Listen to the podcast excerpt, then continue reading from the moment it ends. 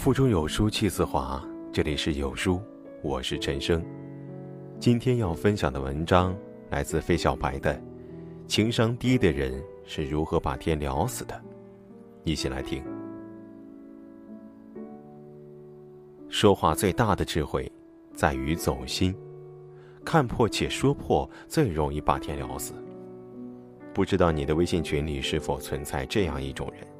你发个什么新闻，他不对新闻本身做出任何评价，而是直接点破，说这条新闻早就有了，没什么可聊的。我有一个亲戚，就是这类人种。有一次群里有人发了一个段子，当大家嘻嘻哈哈的讨论的热火朝天的时候，这位亲戚突然跳出来说：“这都是几年前的段子了。”接着群里鸦雀无声，没人再接话。隔着屏幕，我都能感觉到尴尬。还有一次，群里的长辈发了一条信息，说：“通知，大家请注意了，刚刚从别的群里得到消息，日本十级地震的视频不要打开，立即删除，是病毒。特别是手机上有支付宝，刚刚新闻也在播了，大家都动手转到自己的每个群里，别上当。”没过多久，就收到这位亲戚一本正经的回复。这条消息是假的，早就有人发过了，已经辟谣了。然后，就没有然后了。其实，对于长辈转发的这类谣言，晚辈们早已见怪不怪，大家心知肚明。他们转发的初衷，无非是想表达对亲人的关切，想提醒大家注意可能存在的危险。因此，对于这种善意，晚辈们都形成一种默契，看破不说破。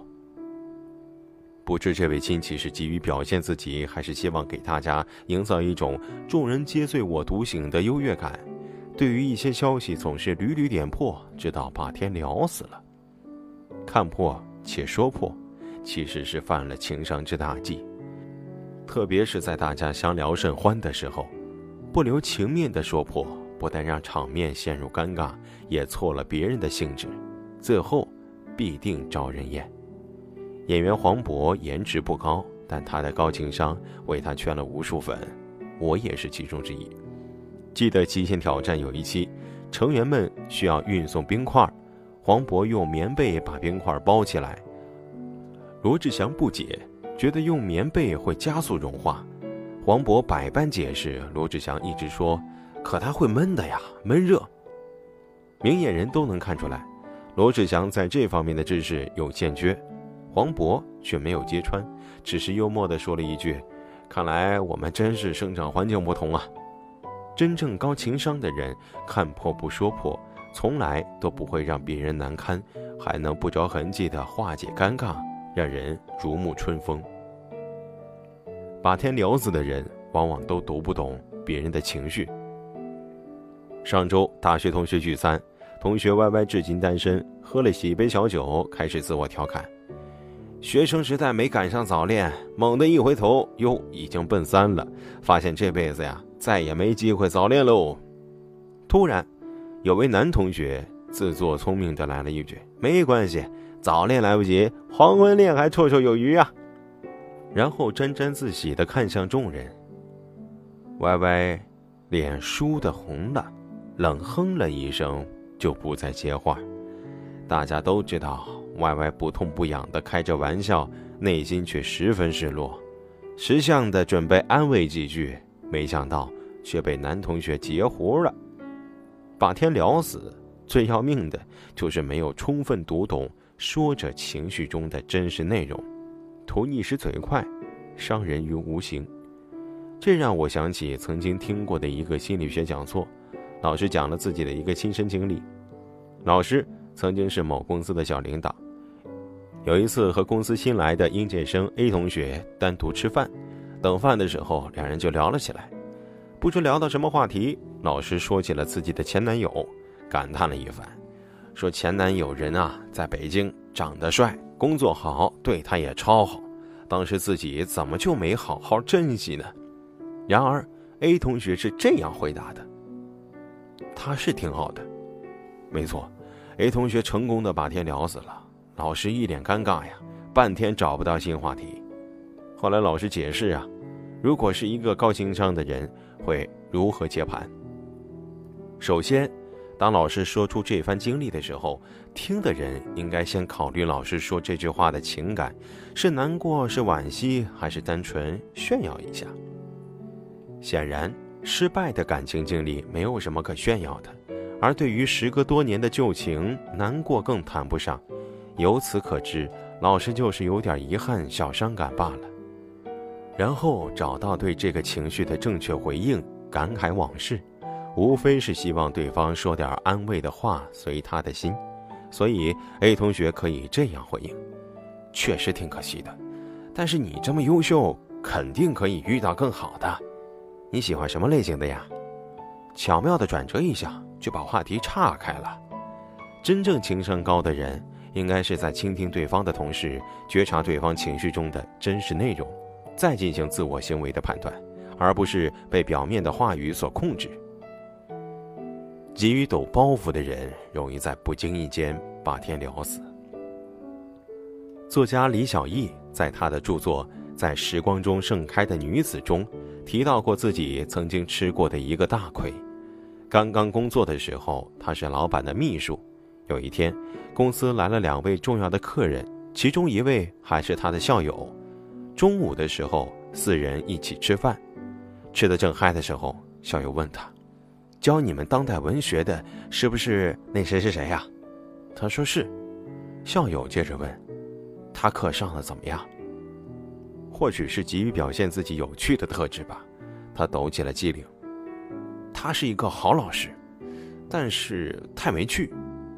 课上一半人睡觉，一半人看小说。”他还有个最鬼的毛病，每一届都要挑全班最漂亮的女生读《桨声灯影的秦淮河》。怎么，你们认识？校友最后吐出一句话：“他是我爸爸。”最后那个项目换了对接人。职场上，急于抖包袱的人最容易在不经意间把天聊死，因为。浅表交往很难判断对面的人有着怎样的人际关系，爱憎喜恶。真正情商高的人，聊天的时候并不是为了表达自我、显示自己的聪明、睿智、博学，而是和对方形成语言和心理的良性互动。作家莫里斯说过，要做一个善于辞令的人，只有一种办法，就是学会听人家说话。仔细观察那些高情商的人，你会发现。他们未必博学多才或是能说会道，但都特别能善于倾听，因为他们明白，有效沟通是达成共识，而不是做一道抢答题。所以接话的时候应该经过大脑，三思而后行，切不可做一个莽撞的人。说话的最大智慧在于走心。其实说白了，情商高的人呢。最重要的就是说话的时候充分考虑别人的感受，你考虑到了对方的感受，对方才会把你装进心里。考虑对方的感受，其实也就是运用情绪的同步性。《情商》一书当中指出，有效人际交流的一个决定性因素是人们运用情绪同步性的熟练程度。在这一点上，我最欣赏主持人何炅。有一期《奇葩大会》，何炅是主持人。节目中，两年前海选被淘汰的年轻选手冉高明重新杀回了舞台。也许是因为过度紧张，整个过程冉高明的表现都显得慌乱又浮夸。由于用力过猛，以至于高晓松忍无可忍地打断了他。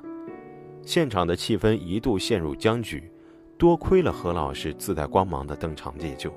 首先，他没有像高晓松那样很直接的指正，而是照顾选手的感受。站在冉高明的角度帮他解围。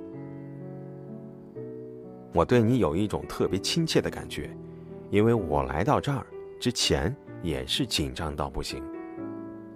这样充满人情味儿的言辞让冉高明稍微放松了下来，而不是在那样的情形下感觉自己孤立无援，从而着急忙慌地为自己开脱和解释，接着又给出建议。告诉他如何在节目中表现的可爱而不着痕迹。最后，何炅又循循善诱、设身处地的为他以后的人生提出了建设性意见，希望他能够学会举重若轻。何炅的三言两语就打破了僵局，正是因为他能将心比心，运用情绪的同步性，充分为对方着想。怪不得马东会评价何老师，情商特别高，那种周到和八面来风都在他的掌控之间。不是每个人生来就有高情商，但至少我们在说话时能够走点心。如果不知道自己将要表达的内容是否具有一种冷场的杀伤力，那就干脆保持沉默。老话说得好，水深则流缓，雨迟则人贵。在这个碎片化的时代，你有多久没读完一本书了？长按扫描文末的二维码。在有书公众号菜单免费领取有书独家引进的外文畅销书四本，附中文讲解。好了，这就是今天跟大家的分享，不知你是否有所感悟呢？欢迎你在留言区抒发自己的感想。明天见。